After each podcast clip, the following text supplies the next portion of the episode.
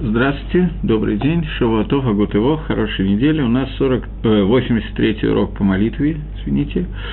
И поскольку у нас с очень большой скоростью приближается Шивот, уже отгорели костры Лагбаумера, скажем, в городе Байтаре 8 госпитализированных детей во время костров Лагбаумера отпраздновали. Там краска была в костре у кого-то, кто-то положил баночку с краской, она долбанула, еще что-то. Но теперь кончается счет Омера, и мы приближаемся к празднованию праздника Шивота. И я хочу такой немножко нестандартный урок сделать по Шивоту, нестандартный в двух планах. Во-первых, я хочу сказать две совершенно не связанные между собой геры, две накуды, точки, вещи, которые не связаны с друг с другом. И во-вторых, вещи, которые я скажу, обе они будут хидушем, будут нестандартным пониманием, которое, может быть, тем не менее, будет очень интересно, и, честно говоря, не моим пониманием, потому что я бы себе такого не позволил. Э, в Шульханорухе в Шивот начинается Симана Тав Цади Далет. Если кто-то захочет посмотреть, Симана Тав Цади Далет Шульханоруха не в Мишне Бруре, а в комментариях, который называется Маген Авраам. Это такой классический комментарий на Орахаим. Маген Авраам э, задает два интересных вопроса. Я даже не могу сказать, что это вопрос. Один из них действительно вопрос, а второй – Гара. Говорит Маген Авраам известную нам вещь, которой мы все привыкли к этому, что в Лайла Шивот, в праздник Шивота принято не спать. Всю ночь учить Тору. Почему это принято? Говорит Маген Авраам такую вещь, что поскольку он приводит Мидраш, Мидраш, который приводит книга Зохар, он приводит Мидраш из книги Зохар, который говорит, э, дословно, Иса, Кад матайла агулайла либайла милкой баарайса лантурики элая. Что в эту ночь перед дарованием Торы принято бодрствовать всю ночь и учить Тору, для того, чтобы она была сохранена, для того, чтобы она нас сохраняла. В Арайсе дебайла мила, Арайсе дебальпеху. И то, что ту Тору, которую принято учить, это Тараши Бальпех. Принято учить устную Тору. Не, не письменную Тору, а устную Тору. Э, и почему это принято делать? Э, потому что в ночь, когда было дарование, перед дарованием Тора, евреи спали ночью, и Гакодыш Барагу разбудил их для дарования Тора. Поэтому мы делаем тикун лайла шивот, мы делаем исправление ночи шивота, и в ночь шивот мы учимся, э, можно, если будут вопросы, чтобы показать какую-то табличку, ага. э, мы делаем э, исправление лайла шивота, то есть мы делаем тикун, мы делаем так, чтобы люди всю ночь учились для того, чтобы исправить это. Общепринятое понимание этого Маген Авраама. Маген Авраам на этом кончается. К сожалению, здесь у меня нет Маген Авраама, я не могу зачитать, но примерно я прочитал то, как там сказано. Э, э, Маген Авраам так обычное понимание, стандартное Маген Авраама, и так я всегда его и понимал, и думаю, что это пшада пашут, это нормальное и правильное понимание. Это понимание Маген Авраама такое, что в ночь перед дарованием Тора евреи легли спать и проспали время дарования Торы настолько, чтобы вовремя дать Тору Всевышнему потребовалось их разбудить. И это некий упрек народа Израиля, что в день перед дарованием Тора могли бы заняться чем-то более целесообразным и не спать, каким-то образом волноваться, нервничать, была бессонница, и люди могли готовиться к дарованию Тора. Поэтому сегодня мы делаем тикун Лайла Шивот, мы делаем исправление Лайла Шивот, и как сказано в другом месте, в Мидраше, Мегенаврам это не приводит, мы начинаем с Торы, переходим к Тувим, Навиим, к Тувим, пророки, Писания, потом доходим до Мишин, до Гемора и так далее. И начиная с Торы Шевиктав, мы учим Тору Шабальпе, и учим Тору Шабальпе, это основной тикун этой ночи, это Тора Шабальпе, но начинаем с, с Хумаша. Поэтому есть такая книжка «Тикун Лайла Шивот», и принято читать эту книжку в течение всей ночи. Э, так многие хасиды делают в литовских общинах те, кто могут учить Гемору, стараются в эти дни, в эту ночь не читать Тикун Лайла Шивот, а учить Гемору целую ночь. Целая ночь – это довольно короткая ночь, поэтому это не так много времени. Где-то, пока ты заканчиваешь сауду и так далее, это где-то 11 часов вечера. С 11 ночи до грубо 4 утра – идет изучение Тора, это 5-6 часов максимум, который идет э, изучение Тора, это не такой большой промежуток времени. Перед этим обычно весь день спишь, после этого тоже весь день спишь, можно 6 часов поучиться. Правда, после этого есть проблема, что обычно люди плохо молятся шахрис, но это уже другое дело. Написано мифура, что человек, которому потом будет трудно молиться, прямо написано, что лучше, чтобы он не учился эту ночь, чтобы хорошо помолился. Дальше люди должны контролировать себя самостоятельно, но... Э, я хочу привести новый пшат этого Зогара, который дает Равцода Гакоин. Это в книжке «Прицадик», книжка комментариев на, его комментариев на Тору – Прицадик – это э, один из хасидских рэби, который один из первых хасидских рэби, примерно, я думаю, что четвертое, пятое поколение после Большим Това из хасидских рэби, который написал очень интересные различные книги, которые далеко не всегда понятны и, скажем прямо, не всегда такой стандартный вид на комментарий он излагает, он излагает вещи очень нестандартные, очень незаурядные. Иногда это никак не входит в шату. Здесь мне кажется, что это может понять, помочь нам понять некоторые вещи. Прицовик обращает наше внимание на такую вещь. Во-первых, давайте представим себе, что человек, э, человеки, люди, которые вышли из Египта, вышли из Египта 50 дней, готовятся 49 дней, готовятся к дарованию Тора. 49 дней они поднимаются по ступенькам для того, чтобы дойти до 50 ступеньки, до 49 ступеньки к душе, от 49 ступеньки Тумы. Они делают авойду, сфера Даомера, о которой мы немножечко говорили. Они проходят Лагбаомер, проходят все эти дни для того, чтобы подготовить себя к дарованию Тора. Они проходят то, что написано в перке, а вот что есть 48 кининей Тара и 49 общий из них.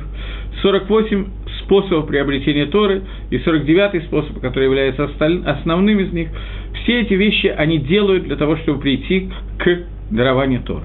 И вот последнюю ночь перед этим они делают, так как мы с вами сказали, они делают некоторых килу авейру, вместо того, чтобы готовиться к дарованию Торы, они ложатся спать. Несмотря на то, что в Мишне трактате Перкеавод сказано, что одним из 48 киньяним Тора, одни из 48, 48 способов приобретения Торы, является приобретение Торы через миют шина, через мало сна, через бессонницу, когда человек уменьшает от сна и вместо того, чтобы спать в это время, занимается изучением Торы. Как могло случиться, что они за день до дарования Торы проспали дарование Торы, как обычно принято говорить? Прицадик обращает внимание на то, что этот мидраж, который я привел от имени Зогар, приводится еще в мидраш Раба, еще в каких-то местах. Нету ни одного места, говорит Прицадик, я не могу этого проверить. Он проверил, вероятно, если он говорит, что нету ни одного места, я ему поверил просто. Что нету ни одного места, где в мидраше было бы указано, что есть упрек Амисраэлю за то, что они легли спать.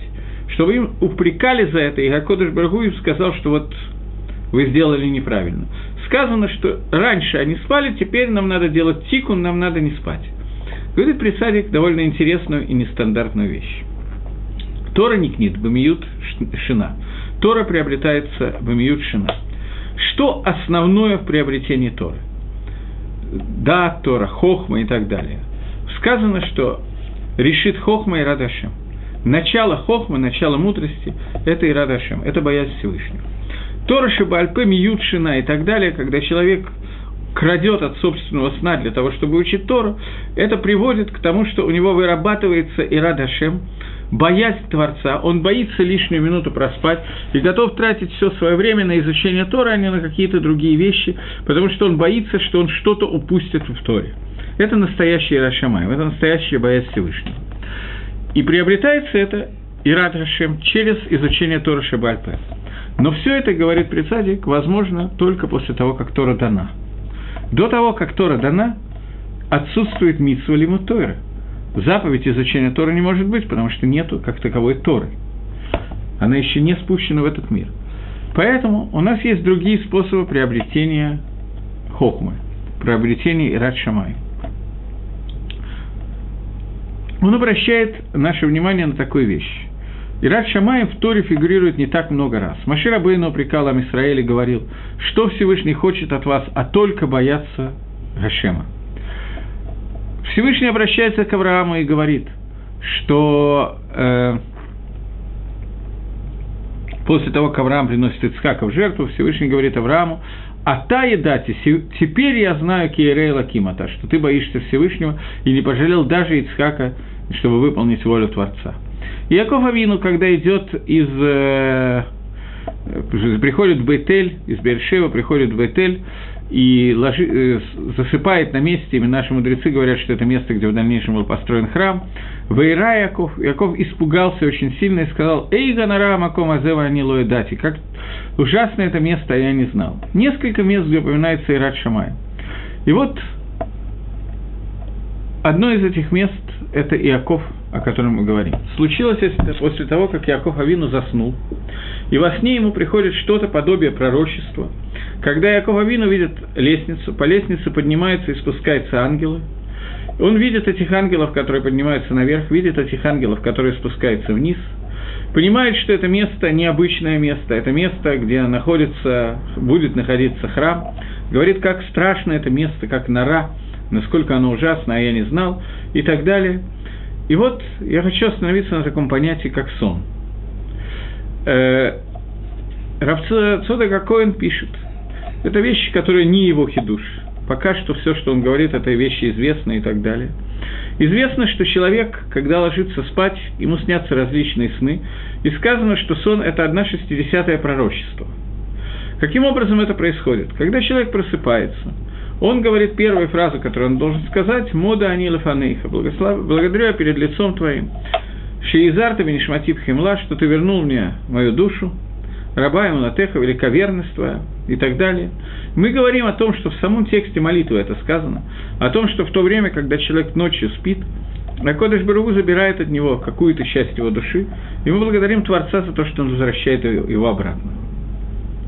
Поэтому в тот момент, когда душа, она как бы киба и холь, как будто бы, отрывается от тела, на каком-то уровне это, безусловно, так и происходит, она, происходит, она отрывается от тела и достигает более высокого уровня в системе управления мира, доходит, доходит до уровня очень высокой к душе, очень высокой святости, и там соединяется с ним, то в этот момент ей раскрываются какие-то вещи, которые не могут быть раскрыты при том, когда человек бодрствует и занимается своими делами. И поэтому Всевышний через сон может показать человеку какие-то вещи, которые являются одной шестидесятой пророчества. Э, в более подробных книгах, когда говорится о снах, рассказываются еще какие-то вещи. Душа человека, которая спущена в этот мир, она спущена для того, чтобы совместить, поднять из самого нижнего мира наверх Рейш Пейхет 288 Нецесот к душе, искра святости, которая имеется в этом мире – я сейчас не буду подробно входить, откуда они произошли и так далее.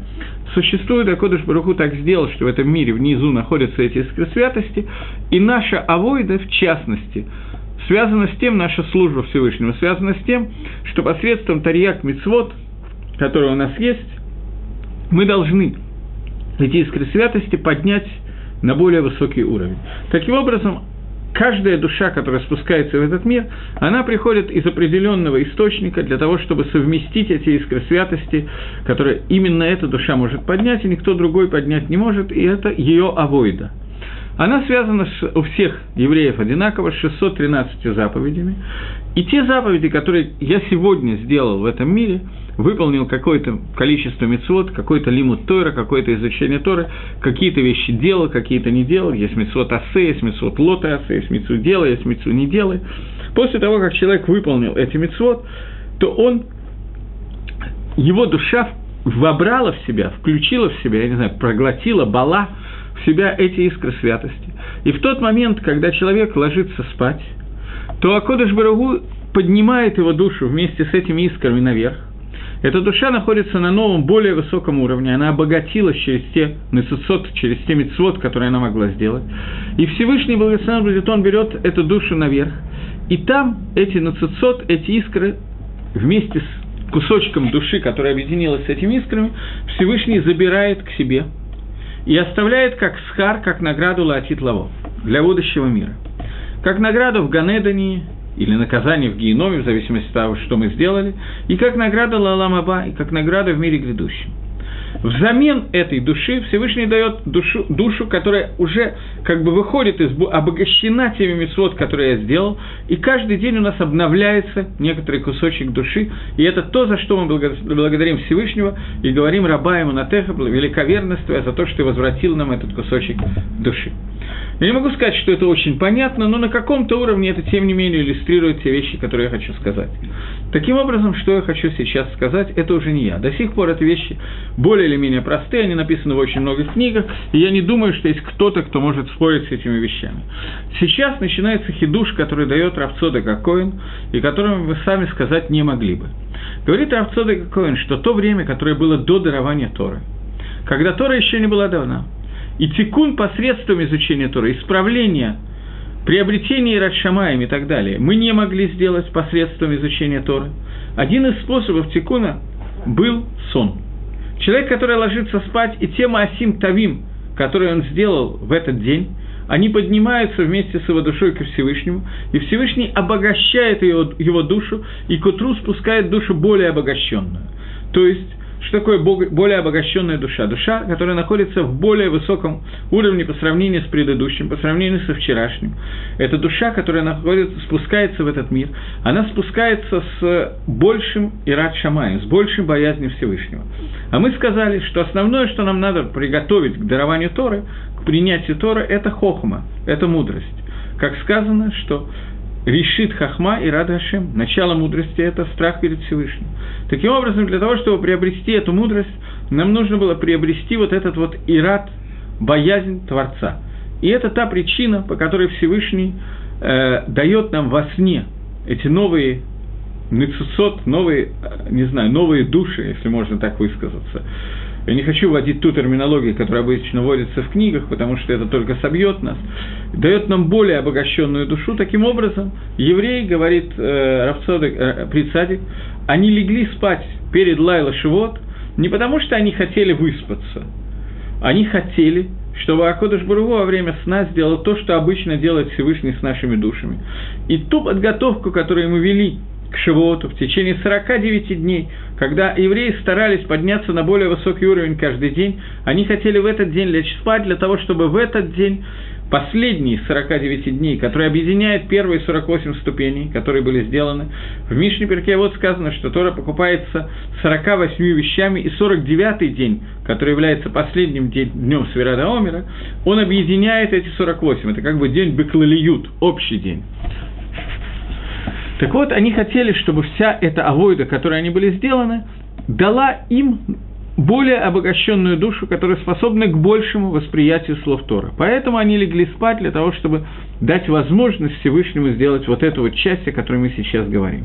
Так учит предсадик этот Зогар, этот кусочек книги Зогара, и объясняет, что они не только не делали Аверу, они ткавну, и делали Мицу.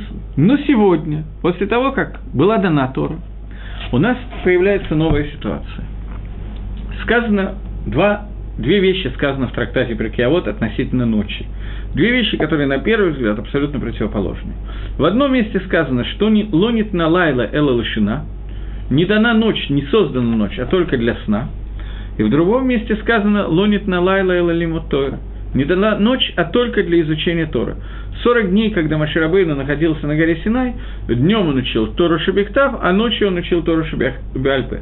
Более того, в той же книжке Зогар сказано, что Маширабейну, поскольку он находился в сиянии Творца и был объединен с Творцом, он не видел смены дня и ночи в солнце, луне и так далее. Там был свет Творца, который затмевал все светила и так далее. Поэтому, каким образом Маше знал, когда ночь, когда день? Говорит Зор, что если Акодыш Баругу обучал его письменной Торе, то он знал, что сейчас день. Если Акодыш Баругу Всевышний обучал его устной Торе, то он знал, что сейчас ночь. Другого способа узнать этого у него не было. Таким образом, две вещи совершенно противоположные, сказанные относительно ночи. Первое сказано, что ночь дана для сна, вторая, что ночь дана для лимутойра. Стиры противоречия в этом нету. И то, и другое связано с тем, что день Йом – это то, что дано нам для авойды, для мицвы, мицву асе. Ночь – это время, когда мы не делаем мицвод асе. Нету, практически нету мицвод асе, которые есть только ночью нету днем. Есть какие-то мицвод асе, которые есть ночью – но эти митцвот асе, как правило, есть и днем тоже. Есть множество митцвот делай, которые есть днем, и они отсутствуют ночью. За исключением Лайла Седра, о котором мы уже говорили, что эта ночь как бы перепуталась время ночь и день, за исключением Лайла Седр, Пейсаха, исхода из Египта, все остальные ночи, они даны в общем для того, чтобы и функция ночи – это сидеть и ничего не делать. Шаф вальтасы. Сиди и ничего не делай. Мы ночью не можем нарушать заповеди. Не делай, но у нас нет заповеди делай, мы не надеваем твилин, мы свободны от цицит, мы свободны от лулава и трога и так далее, и так далее. Почти нету митцвотасе, связанных со временем, которые есть ночью, нету практически никаких митцвотасе, которые есть только ночью, нету днем. Ночь, ее, ее функция – это неделание, сон. Э, теперь Ночь создана, говорит нам, говорят нам Хазаль, согласно Прицадику. Ночь создана для того, чтобы совместить то, что мы сделали днем, и поднять его, работать таким вот переходом, поднять его для того, чтобы наша душа, которая в будущий день спущена будет снова в этот мир, она была спущена на уровне, который соответствует тому, что я сделал в предыдущий день авирот, который я сделал, и мецвод, который я сделал. Поэтому ночь служит для передачи вот этой вот души, для обмена. И этот обмен может осуществиться двумя вещами, двумя способами. Первый – это сон, когда человек спит, мы обсудили, как это происходит. И второй – лонит на лайла эла лелима тойра. Не дана ночь, а только для изучения Тора. Это второй способ. И про этот второй способ говорит Мишна в трактате о Перкеавод, что не дана ночь, а только для изучения Тора, и что Тора не книт бамиют шина, что Тора покупается, приобретается бамиют шина. Минимум сна. Потому что сон – это один из таанугим, один из удовольствий, которые у нас есть в этом мире. И Тора приобретается тем, что человек отказывается от любых таануги маламазе, человек отказывается от того, что есть в этом мире, в пользу мира грядущего, в пользу Тора. Он использует этот мир, я уже об этом говорил, в том числе в прошлый раз, что этот мир создан для того, чтобы мы его использовали для службы Всевышнего. Но для службы Всевышнего, а не для балдежа в этом мире. Поэтому, когда человек использует ночь для службы Всевышнего, то он может использовать его двумя способами. Спать, для того, чтобы произошло то, о чем мы говорили, смена душ, назовем это так, это один элемент. И второй элемент – это элемент не сна, а элемент лима Тойра, когда человек впускает в себя, пропускает себя Тору и тем самым переходит на другой уровень познания. Человек не может не спать вообще, поэтому он все равно когда-то ляжет спать, и первая часть, о которой мы говорим через сон, все равно происходит. Вопрос, что из этого нужно сделать Лайла Шивот. До того, как заповедь Лимут Тойра, изучение Тора была дана, до того, как Тора была спущена в этот мир, единственный способ поднять те митсвы, которые я сделал в течение предыдущего дня, которые я должен был потратить исключительно на, на заповеди, на Масим Тавим, на хорошие дела и так далее, и так далее, единственный способ это поднять было, был ночной сон, когда Всевышний это делает за меня. Сегодня у нас есть еще один способ, и этот способ миютшина, ровно обратный, минимум сна. И то, и другое называется тикун, исправление. Поэтому учит предсодок, что то, что сказал Зогар, о том, что евреи, когда была ночь перед дарованием Тора, легли спать, и Всевышний их разбудил, а сегодня мы учим Тору, и это тикун Лайла Шивота, это исправление Лайла Шивота, говорит предсадик, что Зогар имеет в виду, что и то, и другое являлось, являлось тикуном. Только тикун сна – это был тикун перед перед Шивотом, когда еще Тора не была дана. А сегодня у нас Мингак делает этот секунд посредством изучения Торы и тем самым ли так и эти вещи. Я прекрасно понимаю, что то, что я сказал, это хидуш. Это вещь достаточно новая и неожиданная. Для меня тоже неожиданно, я ее прочитал только сегодня. Когда я думал подглядеть что-то, подготовиться к уроку или нет, и подглядеть какие-то вещи, то я решил, что посмотрю-ка я вот в эту вот книгу. И я понимаю, что это Михудаш – и надо быть Равцода какой для того, чтобы сказать такие вещи. Но, тем не менее, это вещи, которые сказаны. Таким образом, основное, что нам нужно от Лайла Шивот. В Лайла Шивот нам нужно приготовиться к тому, чтобы посредством изучения Торы Шибальпы, посредством изучения устной Торы, будь то Мидрашим, будь то Агадот, будь то Кабалот, будь то Геморот, будь то Мишнайот, нам нужно в процессе, изучения устной Торы увеличить свой Ират Шамай, и приготовить свое сердце к тому, чтобы не сердце, голову, не знаю что, мозги, к тому, чтобы он, он, он мог, наш мозг мог воспринять хохма Зашем, мудрость Всевышнего, поскольку сказано, что мудрость Всевышнего начинается с Рад Шамаем, начинается с Рад Шамаем, с боязни Всевышнего. Таким образом, это то, к чему нам надо приготовиться в Лайлы Шивот, и сделать это надо через изучение Тора Шибальпы. с этой накудой, которую я хотел сказать, я, в общем, практически кончил, я только хочу сказать, что Шульханорах пишет Мифураж, об этом говорят все плоским, что если человек учится всю ночь живот, а после этого он не может нормально молиться, то ему правильно поучиться какое-то время, потом пойти поспать, для того, чтобы во время шахриса не засыпать. Э, в Израиле очень принято, чтобы всю ночь в Шивоте вся синагога, Шивот, вся синагога училась, поэтому это довольно сложно технически пойти спать. Есть люди, которые учатся какое-то время, потом идут спать, потом приходят на шахрис. Большая часть синагоги учится целую ночь, потому что жалко упустить такую ночь. Учатся довольно хорошо и продуктивно. Э, потом во время шахриса очень многие начинают дремать и так далее. Я стараюсь, рекомендую это, попить хорошо перед шахрисом кофе, Кроме этого, э, я хожу в микву перед самым шахрисом, в холодный микву, это на какое-то время пробуждает, очень ненадолго. Учиться всю ночь – это очень легко. Молиться шахрис потом значительно тяжелее, потому что в шахрис мы отвлекаемся, нам не надо думать, нам надо автоматически считать какие-то вещи и так далее. Общая ИЦА, общий совет, который дается, это просто совет чисто технический, никакого ломдуса, никаких душим, новых вещей я не скажу. Это провести шахрис стоя, а не садиться, потому что когда человек садится, это очень сильно усыпляет.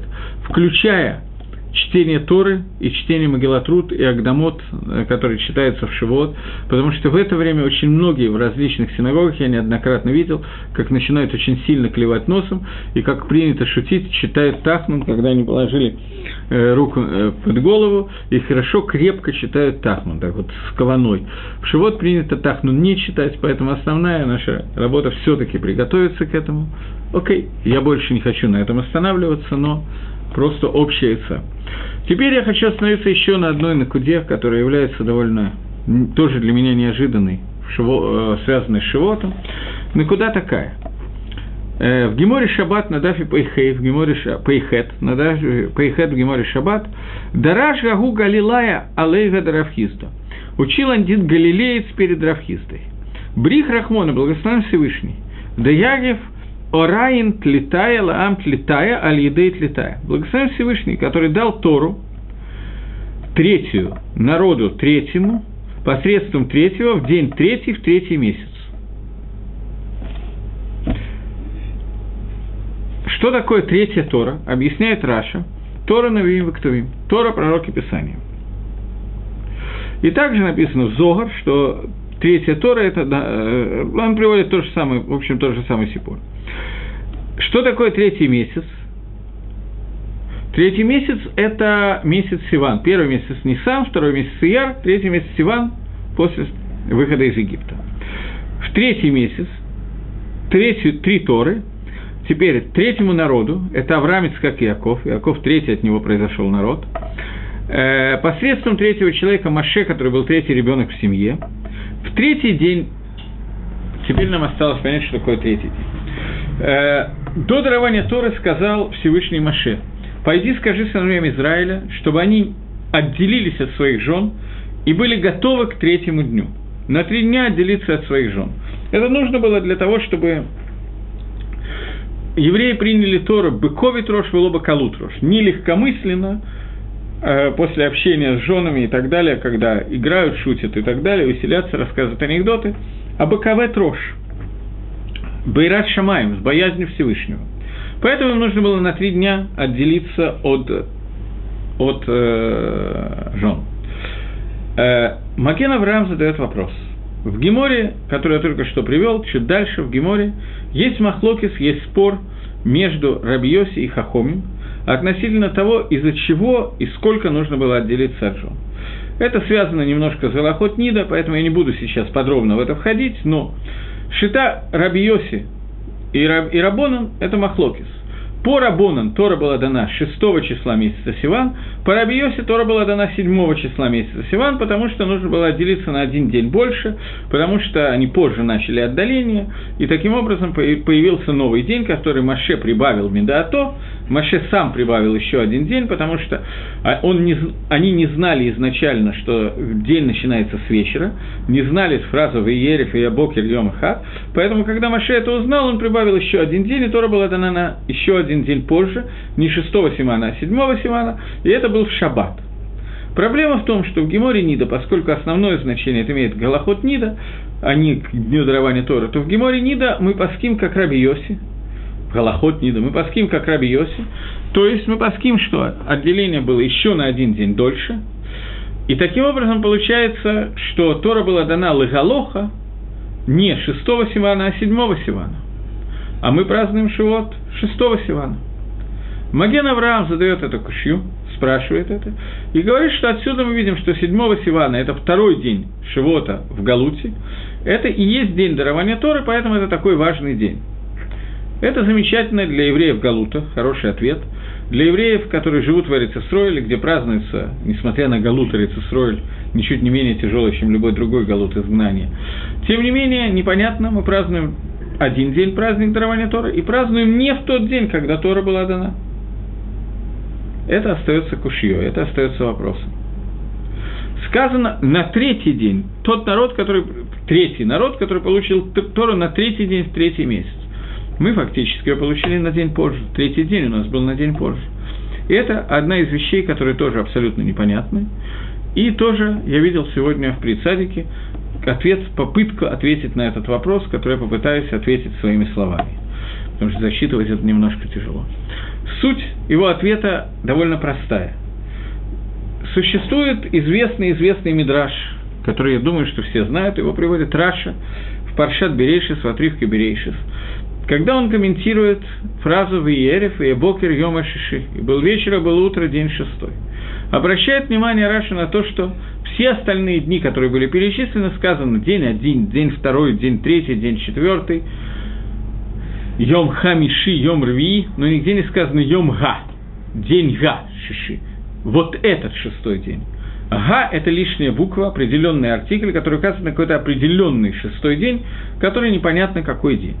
Говорит Раши, что это гей, которое здесь написано, учит нам, нас, что הקדוש ברוך הוא сделал תנאי עם מעשה בראשית, сделал условия עם מעשה בראשית, с творением мира, тем, что сотворено в мире, и сказал שמים וארץ, землей с небесами, и сказал, что вы будете тлуим вам, вы будете подвешены и вот так вот находиться, стоять до определенного шестого дня месяца Сиван, когда евреи должны получить Тору, до праздника Шивота, через несколько, через 26 поколений. Э, я не очень точно могу посчитать сейчас, в каком году было дано, сейчас я посчитаю, 1949 плюс 400. 1000, нет, 2349 год – это, день, это год дарования Торы. Вот это вот время вы будете подвешены и таким образом находиться. Если евреи получат Тору на горе Синай, то вы будете существовать. Если нет, сказал Всевышний, я верну мир в состояние Тоу у Богу. В мир верну в состояние э, начала творения, когда сказано, что мир был абсолютно мишу, ну, удивительно пуст. Полное, полное отсутствие какого-то плана и так далее. Если, вы откажет, если Амисраэль откажется принять Тору, то мир будет вернё, вернё, возвращен в это состояние, состояние, в котором нет смысла его существования. То есть все, все будет разрушено, все будет убрано. И этот най, это условие, которое сделал Всевышний с Маасеберейшис, с началом творения, с делом творения. Мы видим из этого Мидраша, что здесь сказано «съем гашиши» на шестой день. То есть условие было – сказано, что если в определенный шестой день евреи не получат Тору, то и так далее. Этот шестой день – это шестой Сивана. То есть мы видим, что изначальный замысел творения мира был в том, что Всевышний даст Тору именно шестого числа месяца Сиван, а не седьмого числа месяца Сиван. И это השפעה, это влияние, которое приготовил этому дню Всевышний от сотворения мира – это то, что מפורש говорит Раши, прямо сказано в Раши. И Раши приводит Мидраш, это прямо сказано в Мидраше. Таким образом, הקדוש ברוך הוא מצידו, с его стороны, готов был дарование Торы именно в шестой день месяца Сивана. Моше Рабейну попросил его, это одна из вещей, которые попросил Моше Рабейну מדעתו, не по приказу Всевышнего, а он сам вычислил это и решил делать, в Гакодыш Барагу и Скималидо, и Всевышний согласился с ним. Маширабейну прибавил еще один день Медато по Раби и так по Ским Бапашту Слагалоха, что Маширабейну попросил еще один день прибавить к тем дням, которые хотел Всевышний, чтобы мужья были отделены от жен, поскольку слова Ваерев и Бокер нужно было правильно истолковать, и нужно было понять, что вечер начинается, день начинается с вечера, поэтому они не полностью отдалились ни на трое суток от жен, поэтому попросил Маширабейну еще одного дня, и Всевышний с ним согласился. Таким образом, Мицад Гашема со стороны Всевышнего, дарование Торы должно было произойти 6 числа месяца Сивана, этот день был для этого предназначен. Мицедейну с нашей стороны, снизу, нам нужно было еще один день для того, чтобы достигнуть того уровня, который мы могли соответствовать такому дню, как дарование Торы. Поэтому Мицедейну был прибавлен еще один день. Но с точки зрения Творца и с точки зрения его Гашповы, день, который является днем дарования Торы и предназначен для этого с начала творения, это шестой день месяца Сиван. И это то, что мы празднуем. Мы празднуем дарование Всевышним Гашпаи, влияние на нас, для того, чтобы мы могли принять Тору. Мы примем, приняли его на день позже. Окей, но Всевышний дал это влияние еще в это время. Это тоже одно из, один из для меня хидушим, который сказал Равцодок, и я с вами им поделился. Э, здесь нужно еще, может быть, одну накуду осветить. Что именно мы празднуем во время дарования Тора? В чем, в чем, что такое, вот что произошло, когда была Тана Тора Амисраэлю на горе Синай 6-7 числа месяца Сиван? Э, мы знаем, что когда евреи вышли из Египта и шли по пустыне, перешли море, шли к э, горе Синай для того, чтобы получить Тору, то Всевышний предложил Тору всем народам мира. И все народы мира ответили по-разному, но ответили одно и то же, почему они не примут Тору от Всевышнего. Мы знаем, что Мидраш э, приводится в Геморе Авойда Зойра на втором дафе Бейт внизу, Приводится Гемора, который говорит, что Всевышний предлагал э, Исаву и Ишмаэлю Тору, и Исав и Ишмаэль отказались принять Тору. Исав сказал, что я не могу, потому что в Торе написано, в той Торе, которую ты э, предлагаешь мне, написано не убивать, и в ней же написано, что я буду жить убийством. Ишмаэль ответил, что в Торе написано, что не кради, а сказано, что рука его на всех и рука всех на нем. Таким образом, они оба увидели, что сама Тора как бы показывает, что они не в состоянии принять Тору. Когда Всевышний предложил Тору народу Израиля, то народ Израиля тут же ответил на Асева Нишма, сделаем и услышим. Обычно принято считать, что эта фраза на Асева Нишма прозвучала в праздник Шивот. Это неверно. Эта фраза прозвучала раньше, может быть, даже значительно раньше. Между этой фразой и Шивотом прошло минимум трое суток.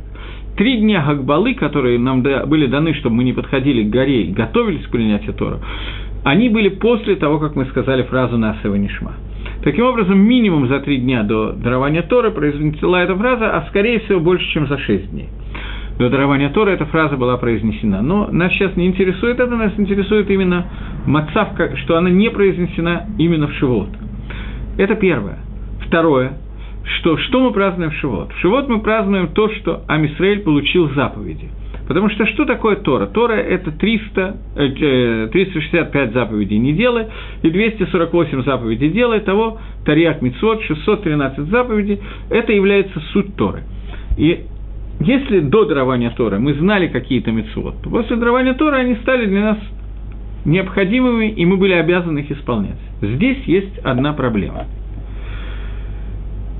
Не все 613 заповедей были даны на горе Синай большая часть заповедей была дана нам в дальнейшем в пустыне. Бумидбар были даны все заповеди книги Бумидбар, и больше все заповеди, э, ну, дворим это повторение в основном, часть книг Икра, это все было дано только в пустыне, и книга Дворим была написана совсем поздно, перед самой смертью Маширабейну, может быть, последние восемь суким даже после смерти Маширабейну на эту тему есть. Махлокис и Яшо писал последние восемь суким, или их писал Маши, не понимая, что он пишет. Но, во всяком случае, продолжение дарования Торы длилось сильно после Маамада Арсинай, длилось сильно после того, как евреи стояли у горы. А первый мецвод, который евреи получили, они получили до горы Первая митсу, которую они получили, это митсу благословления месяца, была дана еще в Египте. После этого, когда они вышли из Египта и перешли море, они в месте, которое называется Мара, место, которое называется Мара, от слова «горькое», там были даны им митцвот, в частности, шаббат. И там были даны очень много митцвот. Например, митцва Шмита была дана там. Я не знаю точно, какие митцвот, перечислить я не могу. Но очень многие митцвот были даны в Маре, очень многие митцвот были даны через много времени в пустыне часть мецвод были даны э, Боголь Маэт сразу после дарования Торы, через несколько, там, через 120 дней и так далее. Во время дарования Торы мы получили только Миют Мицвод, только меньшую половину Мицвод. Среди них было 10 Мицвод, но часть из этих 10 Мицвод были даны уже раньше. И даже такая важная митсва, как Бритмила, тоже была дана не в это время. Поэтому получается вопрос, что именно мы празднуем – когда мы празднуем Маамад Гарсинай. Мы празднуем, что мы стояли у горы Синай. Что именно мы празднуем? Не первый мецвод мы получили, не последний мецвод мы получили, не большую часть мецвод мы получили. Мы получили часть мецвод Торы, часть Тарьяга мецвод. Так почему мы празднуем дарование Торы именно в этот день? Вопрос понятен. Я так думаю. Тогда двинемся дальше. Ответ на этот вопрос, он тоже достаточно простой – фактически мы празднуем состояние, которое нас, у нас возникло после нашей коронной избитой фразы на «Асева Нишма» – «Сделаем и услышим».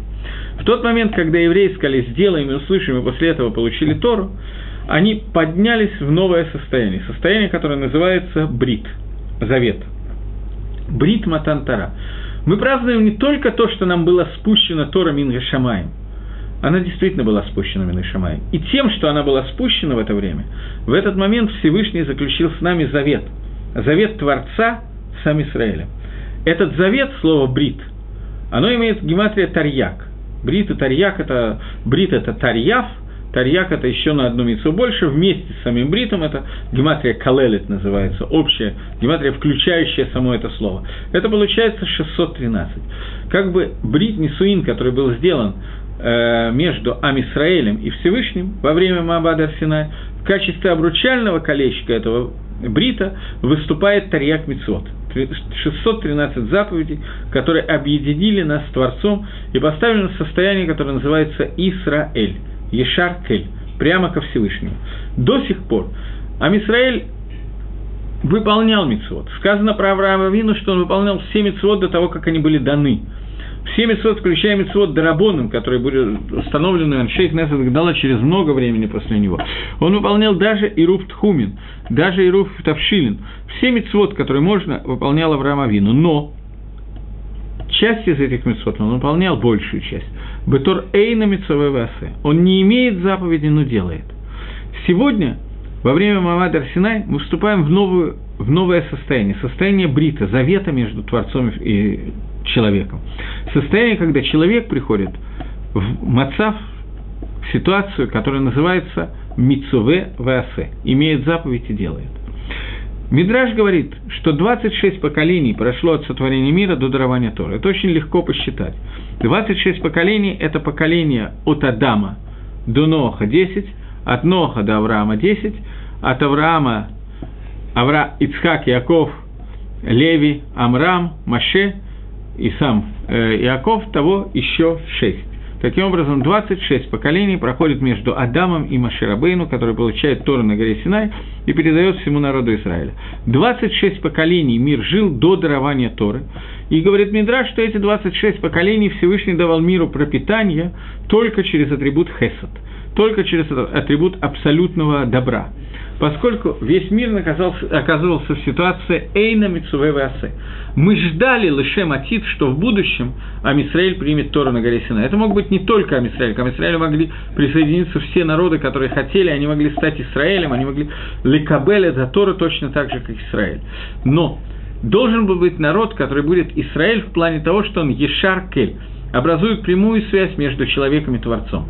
Ради этого были в подвешенном состоянии оставлены небо, земля, и все Маасэ Берешит, и все деяние Всевышнего, которое было сделано во время Берешит, до вот этого вот 20, до эпохи через 26 поколений, когда Тора спускается в этот мир. И это ситуация, которая определяется словами «Наасе Нишма». В тот момент, когда Амисраэль еще до Шивота, за несколько дней до этого, сказал «сделаем и услышим», он вошел в этот завет, и Всевышний спустил Малахе Ашерет ангелов, которые спустили каждому из евреев по две короны. Одну кинегет на Асе, другую кинегет Нишма. Одну против сделаем, другую против услышим. И в этой ситуации Амисраэль стал на совершенно иной уровень. Уровень, когда наконец-то появился брит, который брит между человеком и Творцом, завет между человеком и Творцом. И этот завет, который никак не мог быть изменен. Есть много всяких э, идей по поводу изменения завета, например, идея возникновения Брит Хадаша, Нового Завета, который говорит о том, что Старый Завет, на русском это так прямо и звучит, Ветхий Завет, он обветшал, он устарел, теперь есть Новый Завет. Люди, которые это говорят, они не понимают и не могут понять основного в этой истории. А Кодыш Баругу, он сам про себя сказал, «Они Гашем лошините». «Я Всевышний, не изменился». Завет между человеком и Творцом – это когда человек и Творец объединяются и становятся единым. После этого изменение внутри этого невозможно. А Кодыш Бругу для этого создал человека, чтобы он объединился с Творцом, стал частью Всевышнего.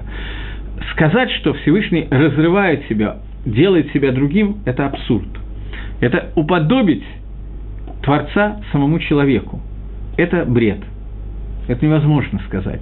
Поэтому любое изменение, любой хидуш, который кто-то хочет сказать, что произошел в мире хидуш, обновление, обновление произошло между заветом человека и Творца, это вещь, которая является полным непониманием того, о чем мы сейчас говорим. И вот тот момент, когда была Танатора на горе Синай, в этот момент был установлен этот брит, и этот брит будет Лаалам Ваэт навсегда во веки веков. И закончится он с тем, как закончится этот мир, седьмое тысячелетие, восьмое, пятидесятое, в зависимости от того, как это объясняют разные комментаторы, Аль Пикабола учат это по-разному, мы не будем входить сейчас в эту историю. И это брит, это шивот. Это праздник Шивот, праздник Матантара. Таким образом, что мы празднуем в Шивот? Мы не празднуем то, что раньше мы не знали какие-то заповеди, а теперь нам дали какие-то заповеди. Если так, то мы должны праздновать очень много дней. Празднуем совершенно иную вещь. Празднуем мы то, что, начиная от Пейсаха до Шивота, проходит 7 недель шлеймот, цельных недель. Мы должны дойти до состояния 49 ступеней к душе и после этого объединиться с Творцом в получении Торы и в этом брите, о котором мы сейчас говорим. Это наш праздник. Праздник, когда мы микаблим до Тора, и мы становимся частью, через Тору, становимся частью Всевышнего, который называется Израиль, Ешаркель, объединение, прямое объединение между нами и Творцом. Э, Мидраш рассказывает дальше не совсем понятную вещь, я ее скажу. Она звучит очень красиво, хотя для меня очень непонятно, но я ее скажу. Мидраш говорит о том, что после того, как евреи сказали на Асаве Нишма, и Всевышний им сказал, чтобы они отделились от жен и так далее, и подготовились к принятию Торы, после этого Всевышний поднял гору Синай, расположил ее над Амисраилем и сказал, что если вы получаете Тору, хорошо, если нет, то я опускаю эту гору, разрушаю весь лагерь Израиля, от Израиля ничего не остается, и мир возвращается в ситуацию Тоу у Богу. Мир возвращается в просто в полный хаос. Хаос. И тогда Амисраиль были вынуждены принять Тору. И Магараль из Праги задает простой вопрос – Вопрос, который каждый человек мог бы задать без него тоже, но он еще пытается дать какой-то ответ. Вот здесь у него немножко хуже дело обстоит. Он задает вопрос, после того, как Амисраэль уже согласился принять Тору. Не просто согласился, а сказал на Асеу Нишма, за что Всевышний наградил их сразу двумя коронами. Малахей Ашерет дали им одну корону Кенегет на Асе, другую корону Кенегет Нишма. Сказали, сказал Творец, кто раскрыл моим детям тайны, которые пользуются ангелы – которые вначале говорят на «асе», а потом «нишма», мы будем согласны делать, даже не зная, что от нас требует Всевышний. Когда мы узнаем, мы сразу это будем делать. Мы приняли на себя, что мы это делаем, еще не зная точно, что принимаем. После того, как мы поднялись на столь высокий уровень, на уровень, который мы называем бритом, уровень, который мы называем заветом, и Акодыш Брух хочет заключить с нами завет, мы находимся так высоко, мы уже имеем Шем Исраэль, Ешаркель. Зачем после этого угрожать и говорит, если вы примете Тору, ладно, а не примете, я вас всех в дамки опущу. Ну, зачем? Мы уже сказали, что примем. Магараль отвечает на этот вопрос, что это было нужно для того, чтобы приведем аллегорию, которую приводит Магараль. Магараль говорит, что если муж, молодой человек, берет себе в жены какую-то девушку, то потом, когда она ему разонравилась, он может ее развести, дать ей разводное письмо, и она уходит на все четыре стороны. Бывает ситуация, когда мужу запрещено развести жену. Это ситуация в случае, если человек насильно взял себе на ара какую-то девушку, взял ее насильно, после этого он должен, либо он обязан на ней жениться, если она согласна выйти за него замуж, и папа согласен и так далее. И после того, как он женится, он не имеет права на ней, с ней развестись. Она ему остается женой, независимо от того, как она себя ведет, и то, все, пятое, десятое и так далее. Она теперь становится его женой навсегда, и он теряет право на развод. Говорит Маораль, что Акодыш Барагу устроил эту историю таким образом, чтобы Амисраэль был вынужден принять брит Нисуин, завет со Всевышним, жениться, заключить свадебный завет с Творцом насильно. И это нужно было, говорит Маораль, для того, чтобы Всевышний не мог больше развести, а Мисраиль не мог ее отправить в свояси. После того, как он насильно взял его в жены, он уже не может от него избавиться. Это Маораль из Праги. Э, вещь, которую я совершенно не понимаю, пируш, которую я совершенно не понимаю, но я знаю, что она очень нравится, поэтому я его рассказал. Я поделюсь чем, почему я не понимаю. Когда молодой человек берет насильно девушку, то после этого Тора заставляет его, если девушка согласна, на ней жениться, и он лишается права на развод, по той причине, что это как бы к нас, как бы штраф, как наказание за то, что он так сделал. Когда мы говорим об этой истории, мы говорим, что он сделал авейру, преступление, и у него есть наказание. Когда мы говорим о Всевышнем, мы понимаем, что здесь нет шемица, никакого преступления, не может быть никакого наказания и так далее – Поэтому я не понимаю Демьона, я не понимаю, чем эти истории Дамим ЗЛЗ, подобны одним, одно и другому. Поэтому э, у меня есть свой Магалах, который я могу с ним им поделиться, но я его не помню, чтобы я где-то читал, может быть, читал, не помню сейчас в данный момент времени. Честно говоря, я вспомнил его только что сию минуту, поэтому я не знаю, откуда я его взял. Мне кажется, что Всевышнему было нужно, что вам Израиль, после того, как он согласился и выбрал в свободе выбора, что он принимает на себя Тору, нужно было сделать так, чтобы, лишившись свободы выбора, он тоже был обязан это сделать. Для того, чтобы это принятие было цельным. Когда человек принимает что-то «я хочу, поэтому я это делаю», это одно – когда он это делает, потому что у него нет никакого выбора, есть здесь как бы маленький кусочек, что он это делает, может делать лучше немножко. Все равно выхода нет, так чего, так я уже сделаю. А есть ситуация, когда я делаю, потому что я могу в любой момент отказаться. Такой ситуации есть некая нецельность этого принятия. Нужно было с одной стороны, чтобы Израиль захотел принять и сказал на Асенишма, и с другой стороны, нужно было, чтобы он это сделал бы эхрех, как у него нет выхода, так он мимут это делает. Это похоже на то, что когда ребенку делают бритмилу, то после того, как Мойл говорит Броху на Милу, после этого папа говорит Броху, Бору Хаташем, благословен ты Всевышний, Ашер Китшану Вамицвойса Вацивану Лахнисобе Вритошеля Авраама Вину, который осветил нас своими заповедями и заповедовал мне нам э, вносить ребенка Бавритошель Авраама Вину в обрезание, которое делает Авраам, э, которое было заповедано в завет Авраама Вину. После этого все присутствующие говорят – Кишем шеникнас лебрис, кенеканес лектора, лахупам ламасим тавим. Так же, как ты вошел в бриз, так же пусть он войдет в Тору, в Хупу и Масим Тавим. Есть миллион примерно комментариев на эту фразу. Я хочу сказать один из них, который, как мне кажется, здесь помогает понять, почему нужно было, чтобы дарование Тора было немножко бонус. Немножко насильно было нам сделано. Когда мы видим ребенка, которого вносят на бритмилу, ребенок не изъявляет желания не говорит, все, я решил для себя, я делаю обрезание, я хочу быть евреем, я хочу соблюдать мецвод, все, давайте брать Мойла и вносить меня в бритмилу. Ребенок, ему 8 дней, он может издавать некоторое количество звуков, не очень много, в основном плакать, независимо от того, что происходит, смеяться даже еще не может, и никакого желания у него как такового нет, его никто не спрашивает. Приходит папа большой, сильный, вносит его, передает э, Мойлу, и Мойл делает обрезание. Вне всякого сомнения ребенок не знает, что с ним сейчас происходит. И эта вещь, которая сделана над ним без его желания, без его знания, без его понимания, где он работает просто как какой-то кусочек мяса, грубо, который отрезает кусочек, кусочек кожи. В этот момент именно он, именно в этот момент он заключает брит, он заключает завет. Возникает вопрос, когда мы говорим про русских евреев, например, то мы можем сказать, что очень многие из русских евреев, к сожалению, были лишены заповеди Бритмила и делали Бритмилу не 8 лет – не 8 дней, а некоторые 8 лет, а некоторые даже 80 лет, некоторые 18 лет, самый разный возраст был.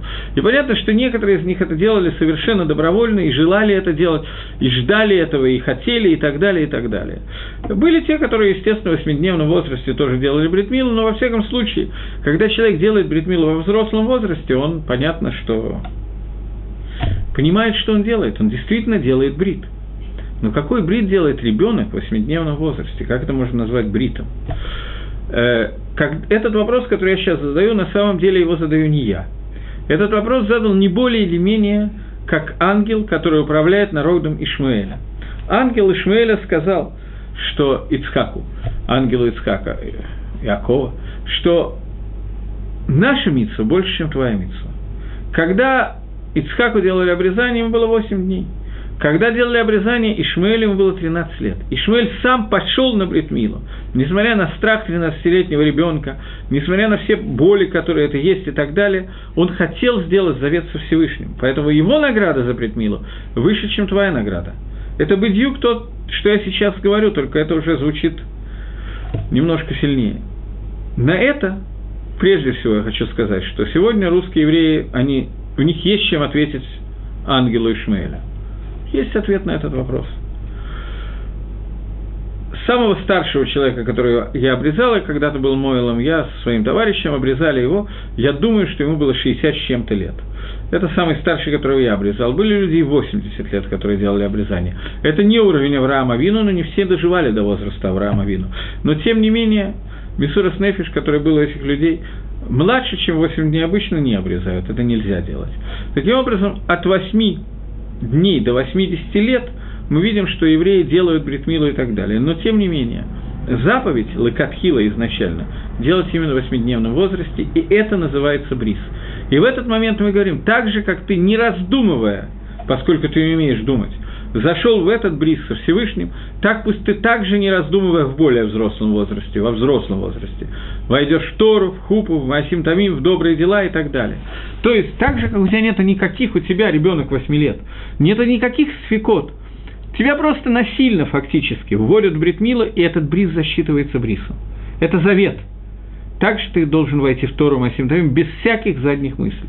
То есть, есть адифут, есть какое-то преимущество в том, что Амисраэль принял Тору, когда у них не было другого выхода. Их никто не спрашивал. С одной стороны, получилась такая ситуация, что Всевышний спросил, и они сказали, да, конечно, мы принимаем, на Асеве Нишма и поднялись на огромную ступеньку.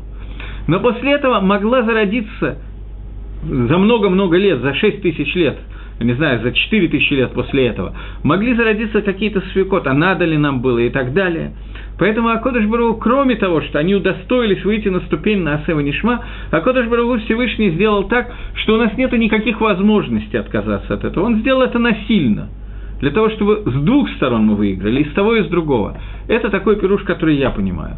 Пируш Магараля, который всегда цитируется, и понятно, что он более э, сильный пируш, чем тот, который я даю, но я, к сожалению, Ло Захити не удостоился его понять, поэтому я привел вам два пируша, которые существуют.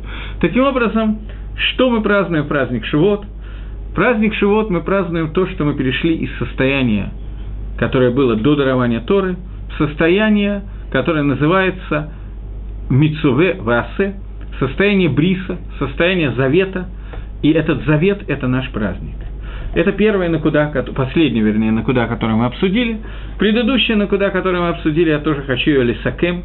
Это накуда, которая говорит о том, что дарование Торы как таковое по Раби Йоси и так бы Паштусу Паским Лагалоха произошло не 6 Сивана, не в Шивот, а на завтра, 7 Сивана.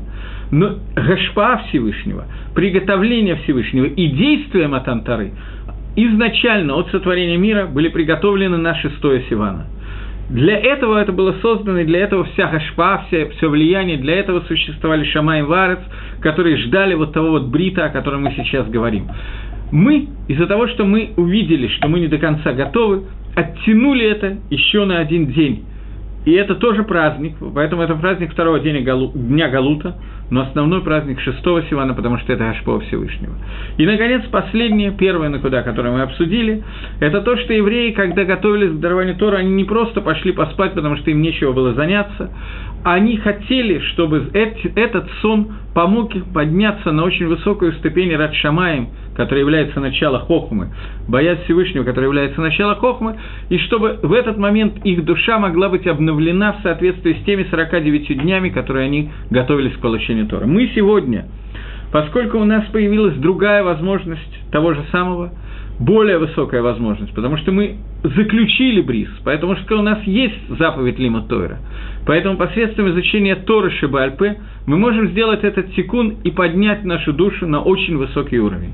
И это то, что мы стараемся сделать перед дарованием Торы, когда мы учим Тору в течение всей ночи. Теперь я думаю, что в следующий раз мы еще раз поговорим о Шивоте, если все будет нормально, и потом вернемся к Твилот. Всего доброго, до новых встреч!